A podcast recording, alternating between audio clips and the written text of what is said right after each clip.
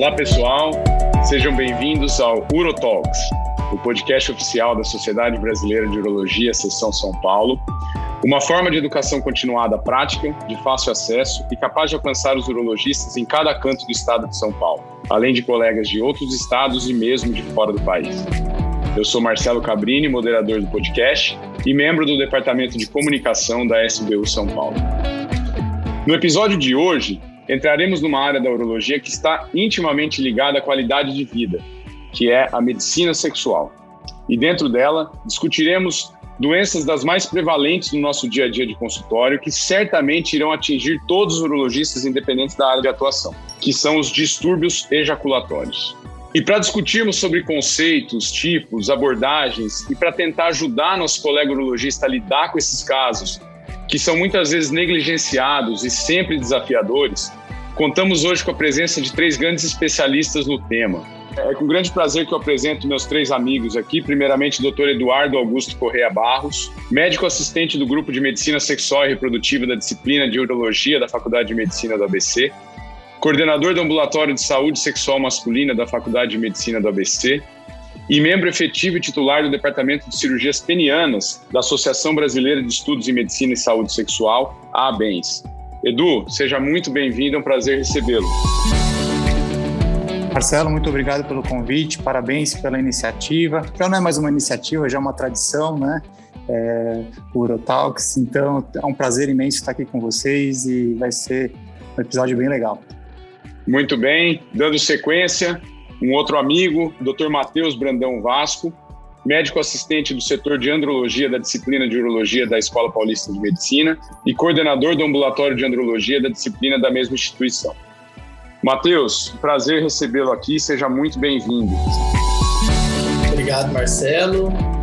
Aí, ó, junto com a Eduardo, Léo, quero agradecer aí o convite e eu acho que eu tô bem aí empolgado. Esse Urotalks, né? Eu já escuto em alguns momentos, em algumas ocasiões. Eu acho que ele é de grande relevância, a importância e a iniciativa da SBU para esse desenvolvimento e levar justamente para o urologista geral algumas discussões de, de, áreas específicas, né, e de repente poder orientar o urologista na sua prática diária. Muito obrigado. Muito bem, Matheus. É, obrigado você. E para completar nosso time de peso, o Dr. Leonardo Eiras Messina, professor de urologia da PUC São Paulo e Sorocaba, membro titular da Sociedade Brasileira de Urologia e mestre em ciências da Universidade, pela Universidade Federal de São Paulo, Escola Paulista de Medicina, e coordenador do departamento de DAEM e endocrinopatias da ABENS. Léo, prazer em recebê-lo de novo aqui. É, obrigado pelo aceite. Obrigado, Marcelo, pelo convite. Agradeço a diretoria pelo, pelo convite. Esse é um bate-papo interessante aí com o Matheus e Eduardo nessa área que a gente milita, que é a medicina sexual. Muito bem, obrigado pessoal, obrigado pela presença. Bom, e para a gente dar início já ao nosso bate-papo, a gente tem bastante coisa aí para conversar. Uh, a gente, obviamente, vai, vai se ater inicialmente a, a, ao, ao, distúrbio ejaculatório mais comum, é, que é a ejaculação precoce ou ejaculação rápida. E nós já vamos começar com uma questão difícil relacionada à ejaculação precoce, é, de início, que é a definição. É, Edu, eu vou começar com você. É, a gente sabe que, primeiramente, o conceito de ejacular rápido é um conceito que já é subjetivo por natureza, né? É, e, além disso, essa, essa questão ela envolve a, a, própria parceria, além do paciente, do próprio paciente. É, e nem, é, nem sempre é fácil definir quando que um ejaculador é precoce ou não.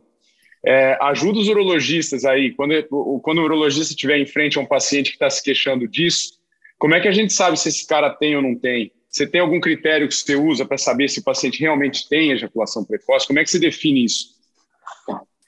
Sim, é, Marcelo, é o seguinte, então, quando a gente fala de ejaculação precoce, é, realmente é uma queixa que é extremamente frequente dentro do consultório, né? Talvez seja o distúrbio sexual mais visto por nós é, especialistas na área aí, é, principalmente que aborda muito pacientes jovens e também pacientes na, adultos jovens até idosos. E quando a gente pensa em ejaculação precoce, não basta a gente olhar apenas o tempo.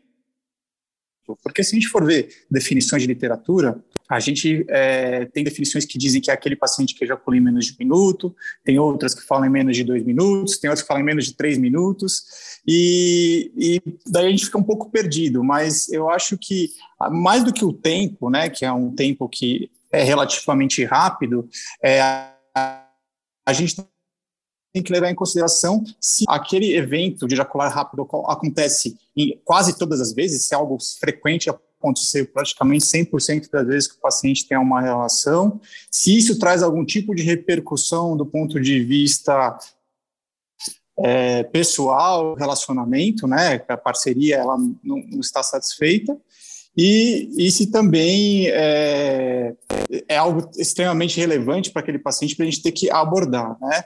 Então, eu acho que, pensando no ponto de vista de definição, acho que esses critérios são, são essenciais para a gente definir se um paciente é ou não um ejaculador precoce.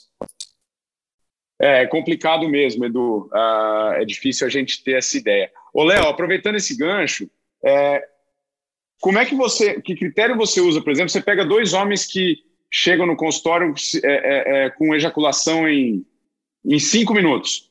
É, pode um deles ter ejaculação precoce e outro não? Sim, pode. A gente não pode. É, tem que individualizar esse atendimento, que o Edu falou. Você tem é, que perguntar para ele como era antes, se ele está notando uma alteração. Ah, antes eu ficava mais tempo, agora estou sendo rápido. Isso já é um indicativo que ele está. Algum fator psicológico, situacional está causando essa ejaculação mais rápida. Então, comparar ele com ele mesmo, acho que é uma forma da gente poder também saber.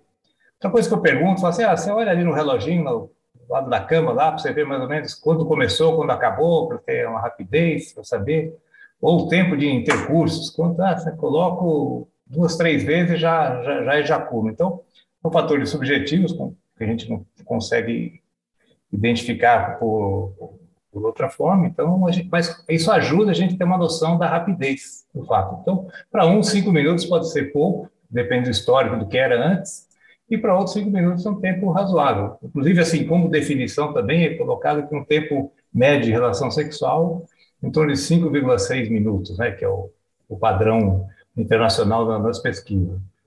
Então, isso é, é, muito relativo e vai depender do, do próprio paciente, do que, que, ele tinha antes e está apresentando no momento, sempre foi rápido. E também isso que é a parceria, o que a parceira fica descontente ou não com aquele tempo que ele utilizou no sexo. Ô, Léo, indo nessa linha, é, a gente acaba, é, acho que podendo se deparar com casos de homens que por um, por um período não tinham com a mesma parceira e com a mesma parceira daí um tempo começam a ter, às vezes por próprias mudanças do relacionamento, né? Acho que vai, é, às vezes, mudanças da parceira, é, diminuição de libido da parceira. É, então, acho que a gente está vendo a, a, a, o, o, quão complexo é essa definição. Ô, Matheus, para te colocar na conversa, é, a gente sabe que a, ejaculação precoce ela, ela abrange definições tanto do, DS, do DSM, né, de doenças é, psicológicas, é, até das doenças urológicas. É, no seu dia a dia, você considera alguma definição mais completa? É, do ponto de vista acadêmico, você usa alguma definição de alguma, de alguma associação? Você considera mais completa, mais atualizada? Como, como é que você define isso? Não, eu, eu levo isso em consideração. Eu acho que, né, não sei se o Eduardo e o Léo também tem alguma uh, que eles preferem mais, né? Eu sou mais tendencioso da Sociedade Internacional, da SSM, né? Que eles consideram aí a, o tempo em torno de menos de um minuto, né? Que aí é o indivíduo ele acaba não tendo controle dessa ejaculação, né? E que também isso está causando um desconforto, ah, seja ele que evita às vezes relação sexual, né? Ou tá, fica muito irritado, começa a ficar mais ansioso para essas relações, né? Eu prefiro mais da sociedade internacional e, além disso, para poder também, inclusive, em, é, conseguir mostrar para o paciente, né, ah, que às vezes, igual essa pergunta, né, é de cinco minutos, né? Poxa, cinco minutos a depender poderia ser algo que não necessariamente é, acaba tendo aí o, um distúrbio em si, né? Mas às vezes ele acaba pensando em tempo, em tempo, em tempo e acha que isso é o que é o importante para a relação, né? E aí a da SSM, inclusive, ele ah, extrapola né, um pouco, ele acaba abrangendo um pouco mais, aí pensando tanto da, da subjetiva, né, ou da variável, então eu acabo preferindo mesmo da SSM. Não sei se aí o Léo, o Eduardo concordam. Eu acho interessante, acho por isso tem uma norteal, uma média. Então, esse um minuto, acho que é, é aquilo que o paciente vai contar para a gente. E também tem muito, a gente tem que levar em conta, né, Marcelo, sobre o ideário, idealizado pelo homem. Ah, não, quanto mais tempo ficar é muito melhor, tá uma hora em, em direção, numa relação. Mas nem sempre isso, isso, aí não, isso aí é uma imagem que o homem tem sobre o falo, sobre a virilidade, né? E nem sempre na prática, a gente sabe que mulheres elas com um tempo muito muito longo, a lubrificação vaginal vai diminuir, elas vão ter dor, desconforto. Então, o que o homem pensa não é sempre o, real, nem o, o que a, a parceria pod, poderia gostar desse tempo todo, né? A gente também tem um trabalho de, além de identificar dessa definição, de convencer, conven, com, é, convencer o nosso paciente que aquele tempo é, pode ser, para ele, pode ser normal. Ele está com a ideia de ser rápido, mas na verdade não é porque isso leva em conta muito. Por isso a consulta tem que ser bem ah, demorada, bem, bem detalhista para saber essas definições que a gente está abordando agora. Ô, eu... Léo, eu... Ah, desculpa, Edu, pode seguir. Desculpa. Não, eu pessoalmente, assim, acho interessante essa parte de, é, enfim, tentar determinar um tempo ideal para se ejacular, mas eu acho que é o ponto de vista de tempo, para mim, talvez o tempo seja o menor dos critérios, é muito mais as outras situações que a gente está abordando do ponto de vista de quanto isso afeta pessoalmente, a, a satisfação da parceria do próprio paciente, enfim, é, e ver essa questão que hoje o sexo é um negócio que o homem, acho que ele está cada vez mais se sentindo oprimido no sexo, né? Uma porque a mulher hoje em dia está mais ativa, né? A procura, elas que hoje estão tá, procurando muito, então o homem tem essa é, certa que é, obrigação de impressionar. Então, é, hoje os filmes, é, porno, a pornografia, ela é, tem que ser com uma hora de, de, duração do ato sexual, com cinco mulheres juntas, enfim, conseguir ejacular nas cinco vezes, enfim.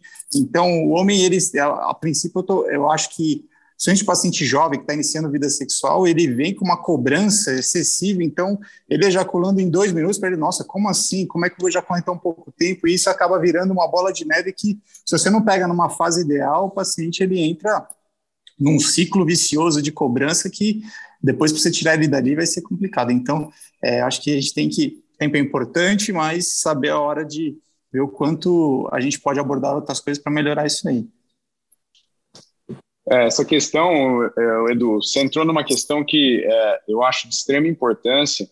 É, até a gente escuta muito urologistas gerais falando, né, que ah, parece que aumentou muito a frequência de cada, a prevalência de ejaculação precoce.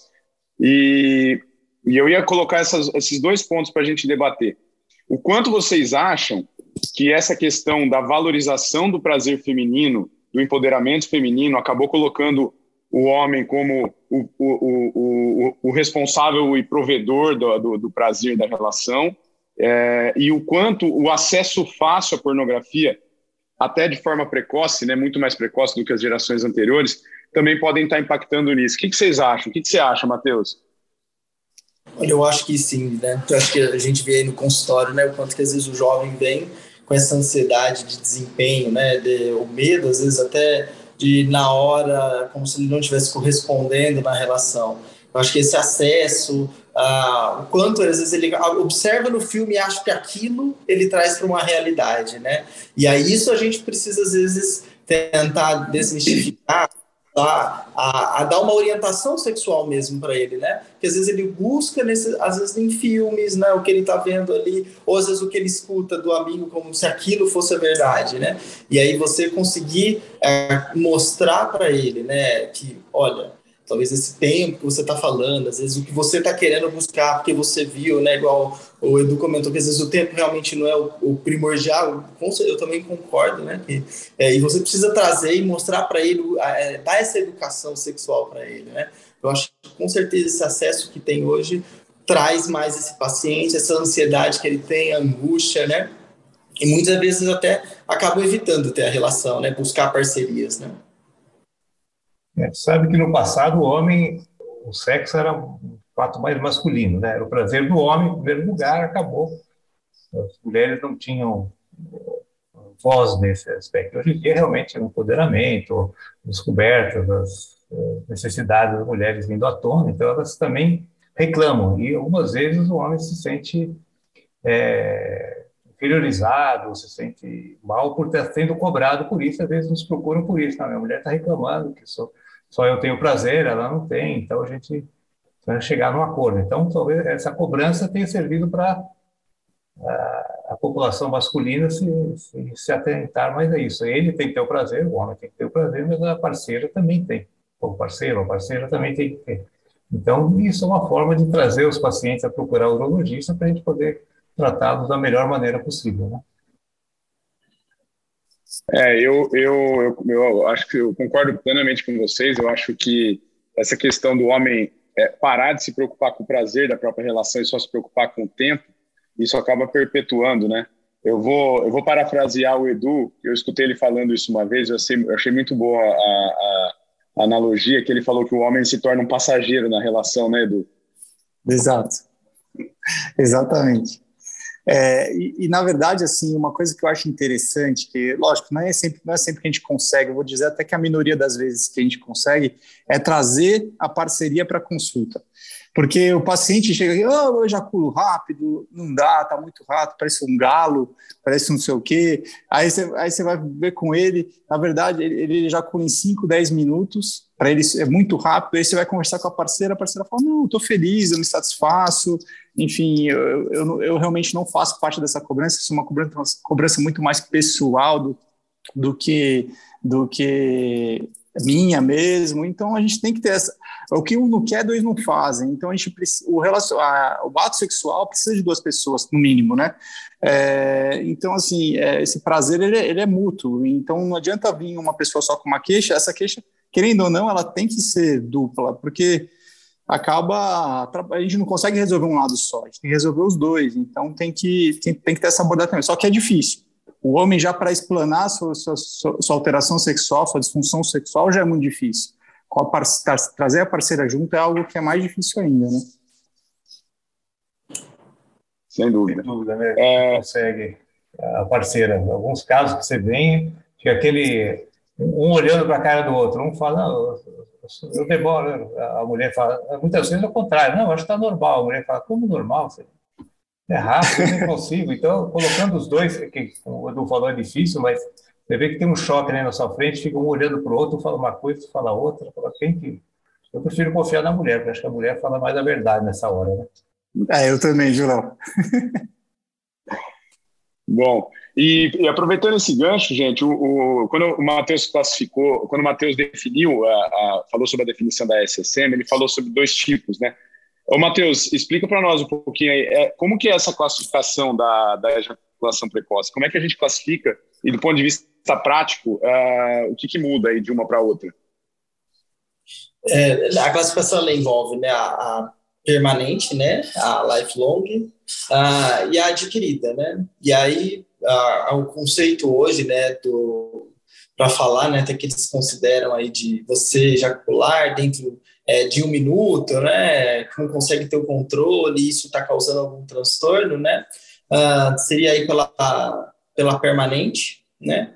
Uh, e ela estende um pouco para Waldinger, né, que é quando pode ser subjetiva, né, aí é o indivíduo que de repente está uh, numa relação, está com uma parceria e às vezes ele ejacula dentro de 5 a 10 minutos, né, e está satisfeito, e na hora que ele muda de parceria, né, uh, ele mantém esse mesmo tempo e talvez a parceria demore um pouco mais para chegar ao prazer, e aí ele fica, se sente incomodado, né, e aí a hora que ele busca né, uma consulta para poder falar assim, poxa, estou com, tô com um problema, né? E aí você precisa orientar, né? E a variável, né? Que aí é, muito relacionado à vontade. Às vezes estava um tempo sem ter relação, e aí ele foi na hora que ele foi ter a relação, ele acabou ejaculando rápido. Aí ele teve uma outra, na outra ele não teve nenhuma dificuldade, e aí ele vem buscando assim, poxa, o que está acontecendo, né? E se for para a gente levar em consideração, é, o tratamento, né, é, você escutando, né, individualizando cada um, entendendo, às vezes na adquirida, né, você buscando ali se tem algum fator orgânico associado, ver se ele tem, talvez também uma queixa de disfunção erétil, né, dependendo da idade, que pode ser o, fator desencadeante, né, ou até mesmo alguma doença tireoidiana, né, e às vezes você tratando a causa básica pode reverter, né. Agora, a, tirando essas situações, né, às vezes a gente ainda precisa associar medicamentos, né, e aí a gente tem medicamentos orais aí, né, os antidepressivos que a gente acaba utilizando, né, a, até mesmo a, o acompanhamento psicológico a, e a própria parte comportamental, né, a orientação comportamental que a gente pode indicar no, no tratamento deles.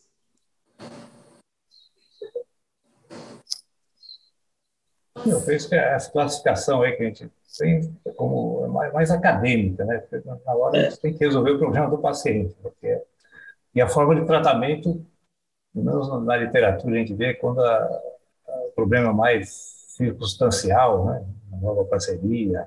Hoje em dia, com a velocidade de informações que tem de tudo, com a velocidade da, de cobrança, de, de trabalho, do chefe, hierarquia, metas, produções, né? um estresse da vida. Então, isso aí leva um, um grau muito intenso de, de, cobrança. Essa cobrança vai refletir em toda, toda a vida do, homem. Pode, pode cair também na, na sexual, levando ele a uma ejaculação mais rápida, uma ansiedade, disfunção erétil, tudo isso. Então, a gente vai. A, o tratamento de, dessa disfunção, dessa a, ejaculação a, secundária, ela é mais fácil porque você talvez você consiga resolver melhor do que aquela que o paciente desde o começo da vida sexual já foi rápido demais, né? Então, são coisas que a gente a definição é importante para a gente, a classificação é importante, mas assim, a forma de tratamento vai ser basicamente a mesma, né? É, é bem isso mesmo, né? No fim, a gente tem que é, escutar, entender o que está acontecendo, né? Ainda mais às vezes tem essa parte da dinâmica de vida que pode ter mudado em algum momento, né? E aí, na hora que resolve, às vezes, essa parte psicológica já está até. Não necessariamente precisa entrar com a medicação, né? Muito bem. É, Ô, Léo, e deixa eu te perguntar uma coisa. É, você já viu, todos nós já vimos, né, é, muitas definições é, etiológicas também, né? É, a DSM falava sobre é, meramente associado à ansiedade, é, a gente já viu sobre hipersensibilidade, mas a gente sabe que tem, tem ideias mais modernas sobre essa etiologia, né, principalmente baseadas em neurotransmissores, né, Léo? Como é que tá, como é que tá hoje, hein? Continua nessa ideia principal de etiologia da, da, da rápida? Não, hoje a gente tem é, algumas publicações mais novas que falam sobre um, uh, alterações da, decorrentes de des, desregulação serotoninérgica, né, que existem uh, componentes que vão interferir na recaptação da serotonina e isso individualiza. Então, tem pacientes né, é, causas orgânicas mesmo da ejaculação. Nem, nem todas são decorrentes de causa psicológica, como se pensava no passado, né? Então, são descobertos, mas em termos de tratamento, a gente fica um pouco restrito ainda, né? Essa hipossensibilidade aos receptores, né? Podem levar a esse caso da retardar a ejaculação. Né? O Edu, e no caso da, da associação com, com disfunção erétil, uh, você, você vê de forma diferente essa etiologia? Ou você acredita que esse homem era absolutamente normal e foi a ansiedade que levou? Como é que você considera essa, essa associação da, da, da, da ejaculação precoce com um homem com disfunção erétil? Que seria secundário, no caso, segundo a nossa definição, né?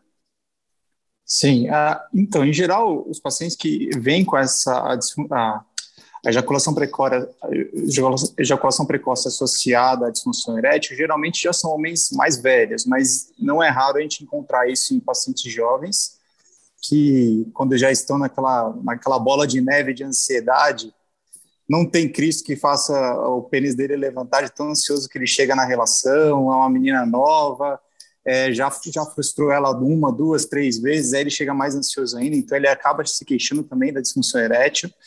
É, mas, normalmente, quando o paciente ele associa a ejaculação precoce à dificuldade de ereção também, é, a gente, em geral, tem que já ficar um pouco mais de olho nesse paciente por conta de questões orgânicas que estão trazendo esses problemas, né? Porque aí junta a ansiedade da ejaculação com a ansiedade de poder ter uma boa ereção para penetração, então acaba querendo ou não o paciente ejaculando mais rápido. Em geral, quando a gente melhora a ereção desse paciente com inibidores de fosfoesterase, enfim, até mesmo a psicoterapia, enfim, ele acaba melhorando também esse tempo de ejaculação, porque você acaba tratando um problema, matando um coelho com, duas, com uma cajadada só, né? dois coelhos com uma cajadada só, como diria.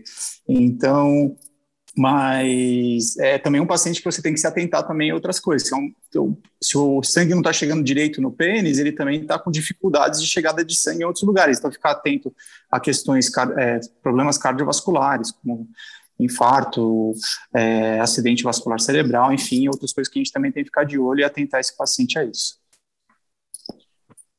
Bom, é, bom, você me deu a deixa aí, porque eu ia perguntar exatamente isso, da questão de exames, né? Antes da gente entrar propriamente no tratamento, é, eu queria ouvir de vocês, é, numa avaliação de um paciente primeira consulta de ejaculação precoce, é, se vocês têm por hábito fazer um exame físico desse paciente buscando alguma alteração sensorial?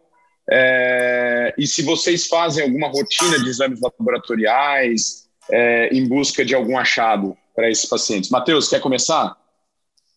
Vamos lá. É, na primeira consulta, eu sempre busco também fazer o exame físico, né?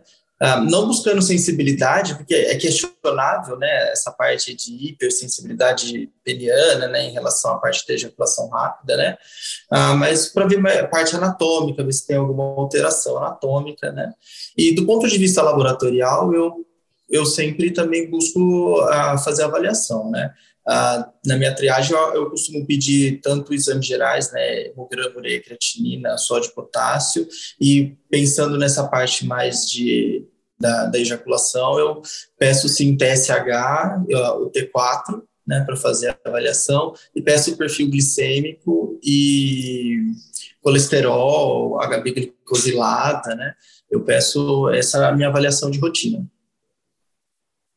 E se, e se tiver acima de 50 anos, eu também faço o exame de toque. Né? Ô, Léo, perfil hormonal você pede de rotina para pacientes que têm queixa de ejaculação rápida ou não? Não, depende da idade, né? Eu não, não considero. Eu faço uma consulta clínica aí, no, no histórico, né? Uh, escuto atentamente, faço aqueles questionamentos de tempo, como era antes, se aconteceu alguma coisa na vida dele que pode ter mudado o que está alterando para pensar numa coisa mais psicológica, né? Uma coisa que eu também acho interessante, eu pergunto para eles assim, é, como vocês estão? Vocês têm facilidade? Qual idade? Vocês têm filhos? Qual a idade dos filhos? Os, tem filho pequeno dormindo no mesmo quarto que vocês? Tem do lado? Vocês moram com, com a sogra? São dados assim que aparentemente podem ser irrelevantes, mas isso aí pode interferir muito na, na vida sexual do casal naquele momento de intimidade, eles não têm uma intimidade. Tem uma criancinha dormindo no berço, às vezes duas, não tem um momento de para poder se dedicar um ao outro naquilo. Então, isso fatalmente vai levar a uma ejaculação rápida, porque assim, eles querem resolver logo a situação. E a mulher não consegue chegar, então são situações e que eu pergunto mais na parte na conversa inicial. Exames eu deixo, como até o o Matheus falou, pacientes mais velhos, até aí eu entro nessa parte perfil hormonal, parte de PSA, toque, mas os mais jovens eu vou uma abordagem ah, inicial mais na conversa mesmo e tento elucidar né, dessa maneira a queixa dele. A impressão que a gente tem é que se a gente fizer uma busca ativa, a gente vai ter uma prevalência maior do que, bem maior do que a gente tem na prática. Né? O Edu, e você, e você concorda com eles? Você faz alguma coisa diferente? Você vai nessa linha também de exames? Eu, eu, eu, eu também costumo pedir exames com pacientes que são mais velhos. Por exemplo, se é paciente jovem, você vê que realmente a, a, a questão psicológica é, é, realmente parece ser a mais prevalente, eu tento a focar muito mais nessa questão de abordagem é, na, na, na, consulta ou até mesmo abordagem psicoterápica e, no exame físico, lógico, se tiver uma, um sinal de atrofia testicular ou qualquer sinal a mais de neurológico, se o paciente tem uma espinha bífida, enfim, tem alguma coisa neurológica ali que pode estar associada, daí eu tendo a, a prosseguir minha investigação com alguma coisa.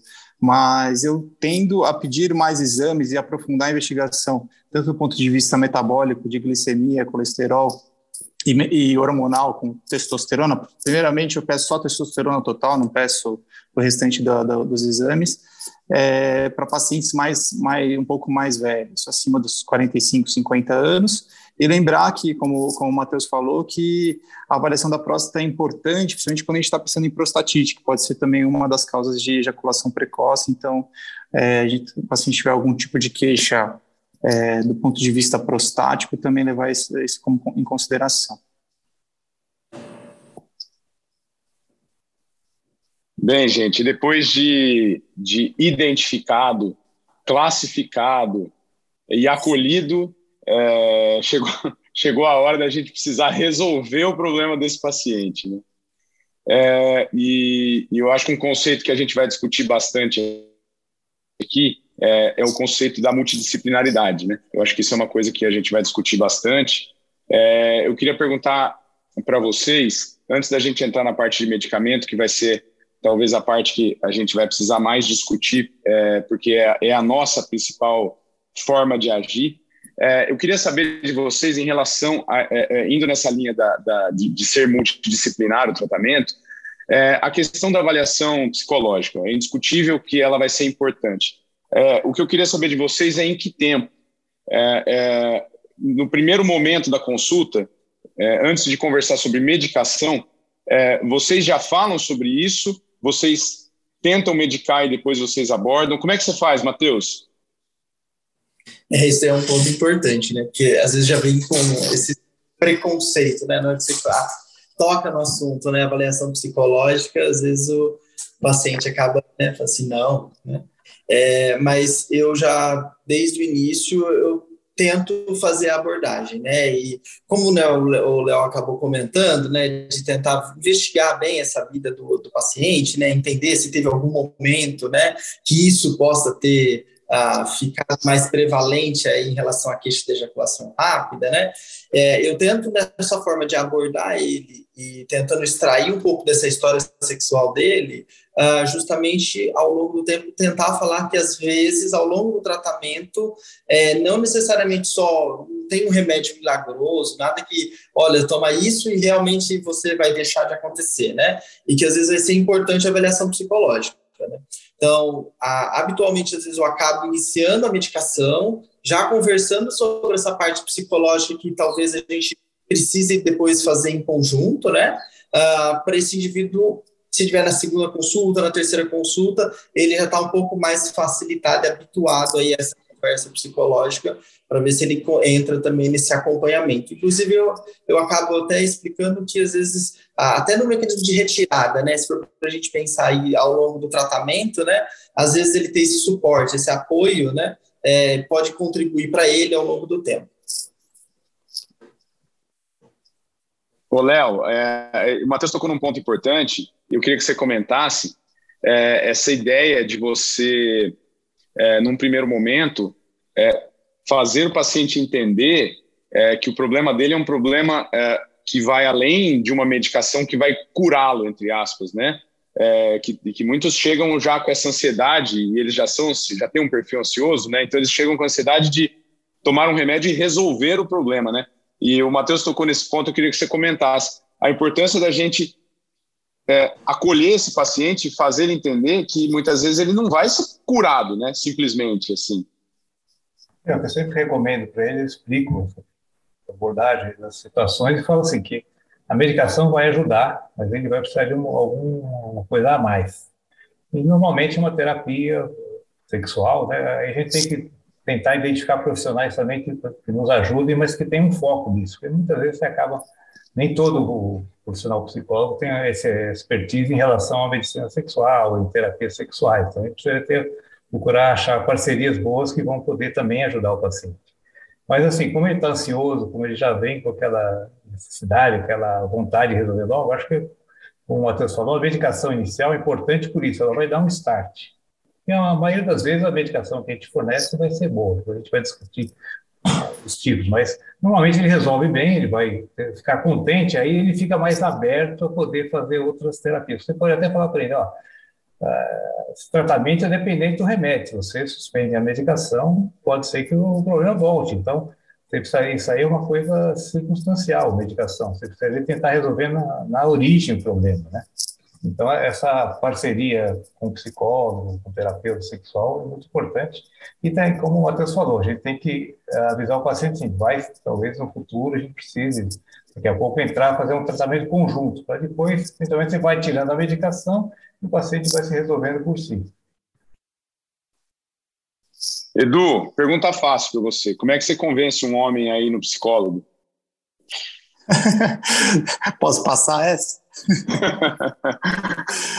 então, homem é um bicho difícil, né? O nosso, eu costumo falar aos pacientes que o nosso maior problema é que o nosso paciente é o homem, né? Mulher, se conversa, é uma coisa que vai, que vai, parece vai na manteiga, né? O homem é um bicho mais bruto, mais arisco, que a gente tem que ir convencendo aos poucos, né? É, mas é raro, é, é, difícil convencer. Se eu vou te falar de 10 pacientes que eu indico psicoterapia, se dois ou três fazem, eu vou estar tá te dando um número bastante otimista, tá? É, acho que a questão é, é, colocar o paciente, eu costumo falar para eles que eles, o paciente é o protagonista da história. Não adianta ele falar que sou eu que vou resolver o problema dele. Não, não sou eu que vou resolver o problema dele. Quem vai resolver o problema dele é o próprio paciente. De que forma? Primeiro a gente vai investigar o que está levando ele a estar tá tão ansioso no ato sexual, se é o trabalho, se é a parceira que cobra demais, se é o ambiente, realmente como o Léo falou, que à noite o filho fica batendo na porta na hora que eles vão... Não tem como, se ele não trabalhar essa questão, não vai ter remédio que vai segurar ou tratar esse problema, né? Então, é, é de suma importância a gente tentar ver essa a origem disso, e junto com outros profissionais, que no caso que a gente acaba mais tendo ao nosso, ao nosso lado é o psicólogo, o psicoterapeuta, ele vai é, investigar toda essa situação e também é, tentar é, unir armas aí para melhorar, como técnicas de relaxamento, técnicas de respiração. Alguns acabam adotando até técnicas holísticas como yoga, enfim, é, massagem, massagem tântrica, transformar o ambiente sexual não no ato só de penetração, mas sim onde o homem vai relaxar. Eu costumo falar para os pacientes: você vai lá no motel com a sua parceira. Não adianta chegar, deitar na cama, cada um abaixo, tira a roupa e deita teu. Não. Entra na banheira, faz uma massagem, faz um strip, faz o que for, para que você consiga entrar num estado de relaxamento muito maior do que apenas achar que o ato sexual é aquilo. Até porque a relação não é só a apresentação, tem todo um envolvimento ali no ato, né? Então, é, e botar isso para o paciente ver que o culpado, né, entre aspas, da situação toda é, é ele mesmo, aí talvez você colocando ele nessa situação, você consiga levá-lo um pouco mais para alguns profissionais que possam ajudá-lo. Uma vez que ele acha que o problema dele, um, um remedinho vai resolver, ou aqui, eu, o doutor Eduardo, o doutor Marcelo, ou quem for, o Léo, o Matheus, quem for vai resolver, é, eu acho que já começa errado a história. Eu é, acho que a disfunção sexual ela, ela tem que ser abordada e o paciente tem que ser colocado como protagonista do, da situação, entendeu? Uma outra dica aí, só interrompendo um pouquinho, é, como essas medicações que a gente vai usar são sempre de uso controlado, então o paciente não tem livre acesso. Então, esse é um ponto a mais que a gente tem. Eu obrigo ele a voltar. Então, assim, normalmente eu dou receitas para dois meses e peço para ele voltar antes de acabar a medicação, aquele efeito que gente vai comentar daqui a pouco. Isso obriga ele a voltar. E ele voltando, a gente pode cobrar mais vezes ou, ou explicar essa terapia, essa parte de terapia que pode ajudá-lo. Então a gente tem um pouco ele mais nas mãos, que a gente não é qualquer remédio contra a disfunção erétil que ele vai na farmácia, compra o que quiser e nunca mais volta para falar sobre aquilo. O paciente da ejaculação precoce, rápida, ele volta com a gente, então a gente consegue ter um, uma identificação, um acolhimento melhor dele, né, como o Marcelo falou. Boa, Léo. E pegando esse gancho seu, é, acho que é consenso entre nós, é, urologistas, que a medicação acaba sendo uma arma importante. Né? Acho que a, a grande questão é você saber como colocá-la é, nesse espectro do tratamento. É, e dentre as medicações, é, é, é, da ciência de todo urologista que a gente acaba utilizando o uso dos inibidores seletivos da recaptação de serotonina como como off-label, né? É, não são medicações diretamente é, feitas para isso, Uh, e eu acho que vocês deixaram claro aí que o momento de utilizar é meio que no início mesmo, né? Até para pro, poder prover uma resposta para esse paciente de uma forma inicial. É, Odu, é, como é que você usa de, se você tem preferência por algum inibidor específico e você sempre começa uso contínuo, você às vezes usa de outra forma? É, o, acho que na grande maioria de nós acaba utilizando como escolha a, a paroxetina, né, que talvez seja o que a gente tem mais acesso, que o paciente consegue acessar com mais facilidade. Eu costumo, quando entro com a paroxetina, eu tento entrar com uma dose de ataque, em torno de 20 miligramas ao dia, uma vez ao dia, fazer o uso contínuo por pelo menos dois a três meses com um retorno aí para a gente avaliar como ele está. Né? Eu, nesse período, é, é, acabo é, falando para ele que essa dose é uma dose de ataque, que a princípio eu tenho a intenção de no futuro tirar, mas que eu só vou começar a desmamar esse paciente a partir do momento que eu entender que as coisas realmente mudaram. Porque foi como o Maléo falou, não adianta eu tirar, é, tirar o remédio, ele não mudou nada do que eventualmente causou esse problema a ele, né? Então eu tendo a fazer isso. Existem alguns, algumas, é, alguns estudos que mostram o uso por demanda, da, inclusive da da paroxetina, que você pode dar em torno de 3 a 4 horas antes da relação, mas que não mostra um efeito tão importante quanto a da paroxetina, que é aquela, aquela medicação que a gente realmente pode fazer uso de demanda, né, uma hora, duas horas antes da medicação. Eu tenho uma questão um pouco assim com medicações é, com, a, com a da paroxetina, porque no Brasil, apesar de estar aprovado, não existe uma, um fabricante de, é, de alguma, alguma farmacêutica que o produz. E quando a gente tem, a gente prescreve o paciente, necessariamente a gente tem que manipulá-lo. E eu tenho um, certo viés assim com medicamentos de manipulação, porque eu não, realmente não sei como foi feito, de onde, de que forma foi feito, se está certinho, como as outras medicações que a gente consegue nessas farmácias normais. Então, eu tendo a deixar a dapoxetina para uma outra situação ou para quando o paciente realmente eu percebo que existe essa demanda por essa, mas eu prefiro a paroxetina nessas situações. Ô, Matheus, é, eu queria ouvir também se você tem preferência por algum, né?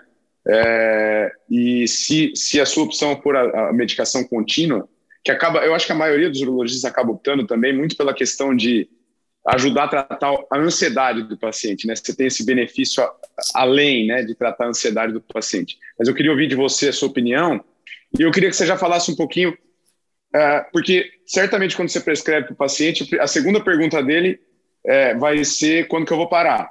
É, e aí, o que, que você fala para ele? Qual é a sua programação de desmame para ele? Como é que você, assim, como é que você faz? Que que você, como é que você se programa nisso?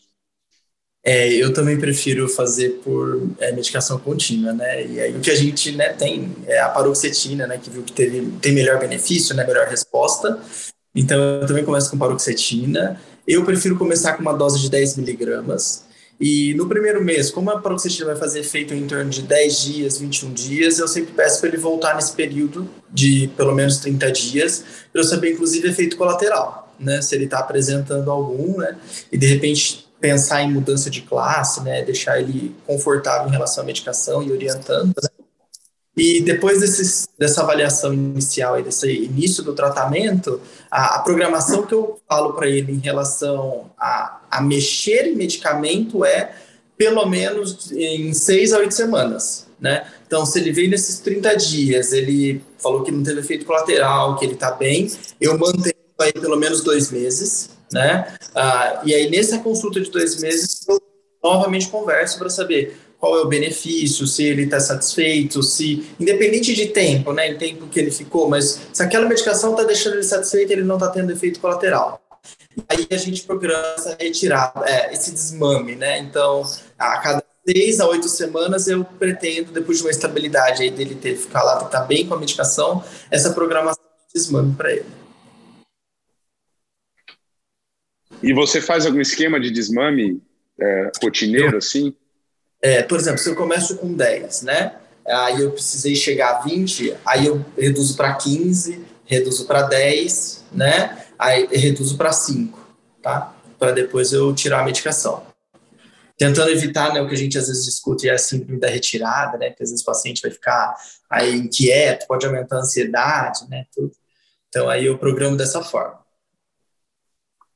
Muito bom. Léo, eu queria ouvir a sua opinião a respeito do. Porque a gente sabe que tem alguns pacientes, não é, não é tão frequente, mas alguns pacientes realmente não toleram a, a, a, as medicações de, de uso contínuo, né, por causa de efeito colateral. É, qual que é a sua experiência, qual que é a sua impressão em relação às medicações utilizadas é, na, na demanda? E eu queria ouvir também alguma coisa sobre terapia tópica, Léo. Você acha que tem espaço ainda para terapia tópica no, no, caso da ejaculação rápida? É, deixa eu voltar aqui da parte de medicação oral. É, também, eu, só minha orientação também, eu começo, tento começar com doses mais baixas, como o Matheus falou, 10 a 15 miligramas, reavalio depois de 60 dias, 55 dias, ele voltar sem ter parado. Se ele tiver algum efeito satisfatório na, na, nas relações, eu mantenho aquela dosagem. Caso ele fale, não, ainda não estou me sentindo confortável, não está bom, avalio novamente, se não é superestimado o que ele acha, né, de tempo, e posso aumentar aos poucos, 10, 15, 20, vou subindo. A previsão de tempo, não faz no mínimo seis meses, para a gente colocar as mudanças comportamentais, ou até uma terapia associada, para a gente poder propor para ele, avisando que corre o risco de parar a medicação e voltar até os sintomas, se ele não cuidar do resto da vida. E também é, evitar que ele, ele fuja da gente, pare de tomar abruptamente a medicação, o efeito de, de descontinuidade da medicação é importante, com tontura, dor de cabeça, mal-estar, né? Então, ver que existe uma crise de abstinência se ele parar com o remédio. Para pacientes que não toleram, outras vezes não tem uma relação tão frequente ou sem uma parceria no momento, a medicação tópica uma coisa que, é, que pode ser lançado mão. Não é muito habitual aqui no nosso meio, mas existe alguns cremes, formatos que a gente pode mandar preparar e que pode ser usado com bastante cuidado e critério. Mas uh, tem que tomar cuidado, explicar bem para o paciente. Às vezes, essas, na hora dele colocar, se ele não colocar adequadamente, o, esse, esse creme tópico pode uh, causar, diminuir a sensibilidade bastante, pode passar para a vagina da parceira, isso aí também diminui, eh, vai anestesiar a região, né? Então, é um paciente assim que não é a primeira mão que eu lanço, não é a primeira medicação que eu lanço mão. Prefiro a medicação oral, mas tem um espaço também para as medicações tópicas. O Edu, e você, em algum momento você citou, falando da avaliação psicológica, você citou a questão de treinamentos também, né? Que você orienta o paciente fazer.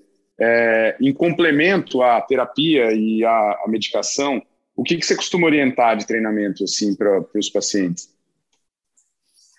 Na verdade, assim, é, apesar de estarem descritos na literatura essas técnicas de treinamento, técnica de Simmons, Master Johnson, que são técnicas de onde o, homem aprende interrompendo o ato sexual, eu costumo chamar essas técnicas de técnicas broxantes, né? Que são técnicas em que o homem, na, hora que está no momento mais interessante do ato sexual ali, ele para, parece que toma um susto, para para tudo, vem a parceira, aperta o pênis dele, segura até para tentar segurar ali o ato. Então, assim, é uma coisa que muitas vezes eu acho que, apesar de, de ser algo tecnic, é, tecnicamente que ajuda, eu acho que, no mesmo tempo, acaba atrapalhando um pouco durante o ato sexual. Eu acho que eu costumo tentar falar com os pacientes para fazerem isso muito mais num treinamento masturbatório que ele possa ter, para tentar ter um maior controle e entender o momento que ele vai atingir o orgasmo, não necessariamente o orgasmo junto com a ejaculação, mas que, é, em geral, eles vêm junto, mas para ele saber o momento que ele vai ejacular. É, e, e e aí, assim, apesar de existirem, eu, eu costumo muito mais tentar essas técnicas, junto com o auxílio da psicoterapia, essas técnicas de respiração, de relaxamento, de transformar o ambiente num ambiente mais interessante do que usar essas técnicas que estão descritas aí de, de parada de ejaculação. Eu não sei se o pessoal tem boas experiências, mas todas as vezes que eu tentei, os pacientes, eles não aderem à técnica e não gostam muito. Eu acho meio difícil, como você falou, separar no meio. É, alguns falam, não, tem que pensar em um, velório do tio, mas são coisas também folclóricas, né, que a gente fala, né, mas realmente parar no meio, só tem uma grande concentração, uma grande o casal mesmo, a parceira, ela também pode estar no momento, você tem que parar, apertar a glande ali, ficar segurando, depois retomar. Isso realmente pode causar até uma disfunção na hora ali, né? Perder a ereção, até retomar de novo. Então, vai virando um calvário, né? Então, o sexo não deixa de ser uma coisa prazerosa e começa a virar um pesadelo. É, eu, eu também prefiro, na verdade, fazer a orientação, igual o Edu comentou, no, na técnica masturbatória, né?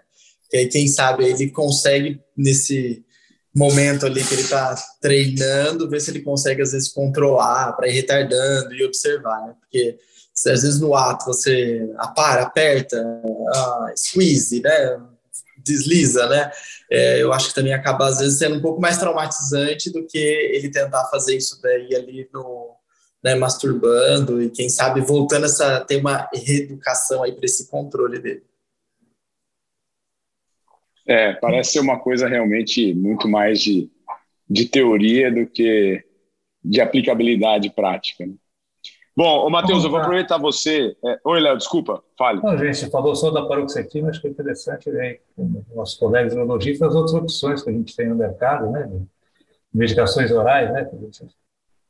Se eu poderia dizer assim que a gente usa a paroxetina, tem, você vai em contato muitos pacientes aumentam, tem ganho de peso com a paroxetina, é frequente isso, né? Então, às vezes um paciente fez tratamento de obesidade, ou nessa reavaliação que a gente faz em dois, quatro meses, se ele pensar, perguntar sobre ganho de peso, que é importante, poderia mudar com outra classe, né, outra inibidor da recaptação, mas uma outra medicação poderia ser a sertralina, né, várias gamas de, desses remédios podem ser usados, da paroxetina, sertralina, ou então você pode usar também a, a princípio triciclo, que é a, a também pode ser usada, alguns falam na literatura tramadol, mas não tenho boa experiência.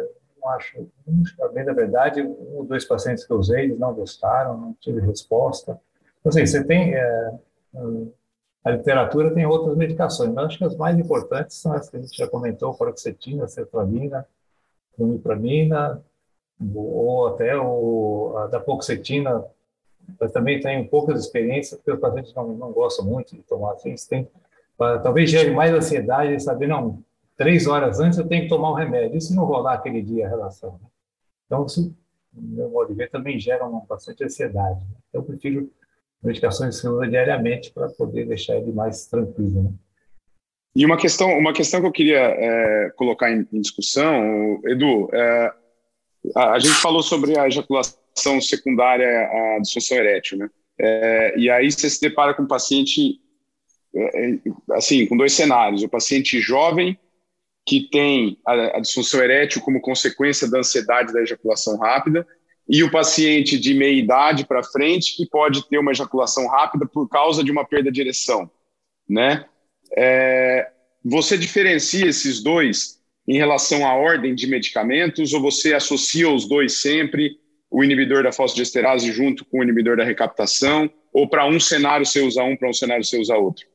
Essa é realmente uma pergunta bastante capciosa, Marcelão, porque é, são dois pacientes bastante diferentes. Né? O paciente jovem que vem com disfunção erétil e ejaculação precoce é um paciente que realmente está num turbilhão de emoções e quando ele chegar no seu consultório e você falar para ele que o problema dele é apenas a cabeça e não tem, é, eles têm que cuidar da cabeça dele, ele vai simplesmente levantar da cadeira e ir embora, porque ele veio até você, um cara que é, a princípio é uma referência, e você não está trazendo no, naquele momento nenhum tipo de benefício para ele. Então, é, é sim um paciente que necessariamente vai sair da consulta com algum tipo de abordagem farmacológica.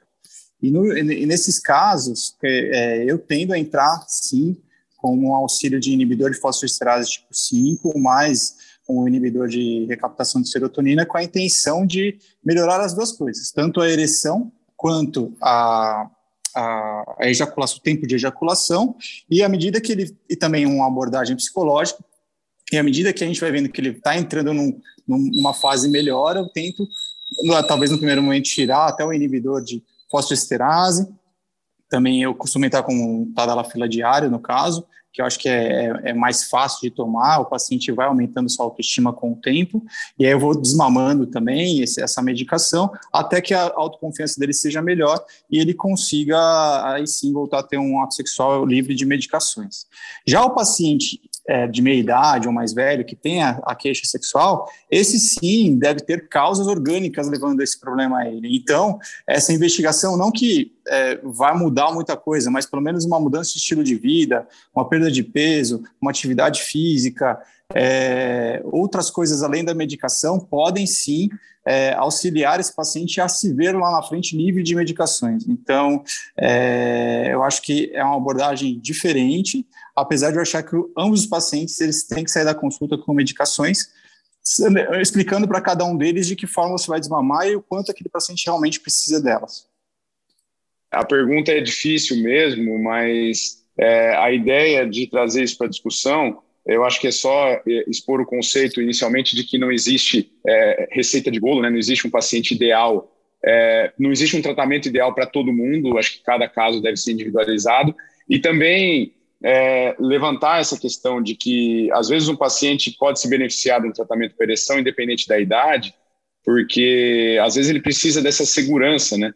Porque ele está num, num, num, nível de ansiedade, num ciclo tão, assim, num espiral tão grande que ele precisa é, dessa ajuda para ter uma ereção melhor, para que a coisa comece a, a roda comece a girar no sentido contrário. Né? Acho que é mais ou menos esse conceito. Mas como você se queixou da, da da minha pergunta para você, que você falou que era muito fácil, eu vou mandar uma mais fácil para eles agora, é, que é, a gente indo para o outro extremo da curva do tempo, e é, é, acho que é rapidamente para a gente discutir sobre isso, porque aí sim nós estamos falando de uma coisa bastante rara, mas acho que o tanto ela é rara, o tanto ela é difícil é, da gente conduzir, né? Então, eu acho que pros, vai ser muito mais difícil para um urologista pegar um caso desse, mas quando ele pegar, Acho que é legal ele ouvir só o que, que vocês especialistas têm a dizer sobre isso, para que ele não fique angustiado sozinho, para que vocês compartilhem essa angústia com eles. Ô, Léo, é, sobre ejaculação retardada, é, como você conceitua ela, assim, como que, como que você, o que, que você faz com ela, hein? Então, é, é outro extremo da cura, como você falou. Justamente, é, é, na, na, conversa com o paciente, a gente vai ver o que está acontecendo com ele. Pacientes mais, mais velhos, mais idosos, com distúrbios de, de diabetes, hipertensão, eles podem ter diminuição da, da, dos níveis de serotonina, então eles não conseguem, os estímulos nervosos não passam tão bem quanto os mais jovens. Isso aí pode retardar a ejaculação. Então, uh, tratamento efetivo, a gente também pode lançar mão de algum inibidor da recaptação da serotonina, mais específico, a gente sabe que a bupropiona pode ajudar nesses casos, não em todos, mas em alguns. O uso também de terapia para o paciente, para ele entender isso. Às vezes, a, fatos do próprio envelhecimento estão levando ele a não ejacular. Isso pode ser é raro, como você falou, e mais classicamente são pacientes mais velhos que relatam isso. Então, a gente realmente é é a gente não tem muitas armas para poder ajudar esse paciente. A gente deve tentar observar outras patologias que ele pode estar apresentando talvez uma conversa boa com o paciente, explicando que algumas coisas podem mudar e outras não na vida, né? Mas é difícil. Ô, Matheus, acho que a ideia é mais ou menos essa que o Léo falou, né? Acho que é um paciente que, acima de tudo, precisa de acolhimento, de compreensão, é, e aí é, você manda ele para o Edu, para o Edu convencer ele aí para o terapeuta, porque o Edu que respondeu como é que convence, é, porque acho que é, o, o caminho vai ser mandar ele para terapia mesmo, né, Matheus? É, não, realmente aí a gente está diante de um, né, de um quadro e é, é, difícil, né? Às vezes a gente, é, inclusive, fazer essa, esse segmento, esse tratamento, porque a gente acaba não tendo muito recurso, né? Se a gente for pensar que às vezes busca achando que é um remédio que poderia auxiliar, a gente não necessariamente vai ter isso daí como uma alternativa, né? E aí tem que convencer, aí vai para o Edu, né? Para ele convencer realmente fazer psicológica, né? Fazer o um segmento. Só tem aí. amigo aqui, só amigo. Só amigo. É. Ô, Matheus, e você, você é, o que você pensa em causa, hein, quando você vê assim, geralmente psicológico, medicamentoso? Perdão, não escutei a, a pergunta, o Marcelo. O que, que você perguntou? É, eu, vou, eu vou repetir, tá, Evaldo? Eu vou... Ô, Matheus, okay. e, ô, Matheus, e geralmente, assim, a etiologia que você vê para ejaculação retardada, é, psicológico, basicamente, você levantaria outras causas aí? Olha, a, o que eu pude acompanhar, né, eu não tenho muita experiência com ejaculação retardada, mas o que eu pude ver era muito mais psicogênico, né? Às vezes estava mais ali numa parte de relação com parceria, na hora que às vezes já não não estava tendo mais aquela interação na relação, e aí isso daí estava trazendo essa repercussão. Às vezes era um paciente um pouco mais jovem, que a ereção estava preservada, né? Mas que ele não conseguia ter o, o prazer na, na relação em si, né? E aí é, foi mesmo acompanhamento psicológico, o Uh, o Léo comentou aí da bupropiona, né, para tratamento. É, eu não utilizei a medicação, foi mesmo o tratamento psicológico, segmento, né, uh, para poder acompanhar e conseguir, inclusive até mesmo ter a, a própria conscientização do paciente, né, de como que estava uma relação, né, que às vezes busca-se só a causa orgânica e, e, não necessariamente é, né, mas eu vejo mais que a parte psicogênica mesmo do, do indivíduo. Edu, o que, que, você acha? Eu acho que é um paciente que ninguém quer ter no consultório. Essa é a verdade, porque é um paciente que vai entrar com uma dúvida. Ele, quando você se você vê a sua vontade de entrar no, no Google, no, no PubMed, ver o que, que tem de mais novo ali para você eventualmente abordar com o paciente, mas é, infelizmente não existe literatura boa sobre o assunto, talvez por realmente a raridade da, da situação, né? É uma, é uma patologia que realmente não é tão comum no consultório, é, eu, mas o que eu dos casos que eu acabei acompanhando, que não foram muitos, é, eu acho que a, uma coisa que é importante é tentar é, traçar o perfil desse paciente ejaculador retardado, né?